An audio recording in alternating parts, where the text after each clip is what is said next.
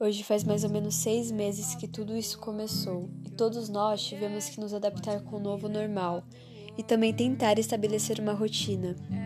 E com isso, eu irei falar mais sobre como minha rotina na vida social e nos estudos mudaram. No início dessa pandemia, era tudo muito novo, confuso e, claro, muito trágico.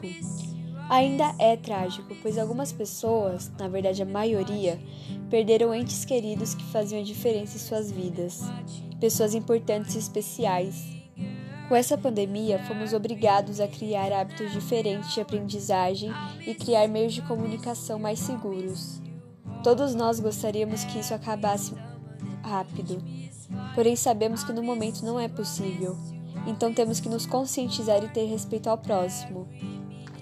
Apesar de, infelizmente, haver aqueles que só percebem a gravidade do coronavírus quando quem morre é algum parente, amigo ou vizinho, temos que ficar em casa mesmo assim, para preservar a nossa vida e a vida de quem amamos e de todas as pessoas, afinal.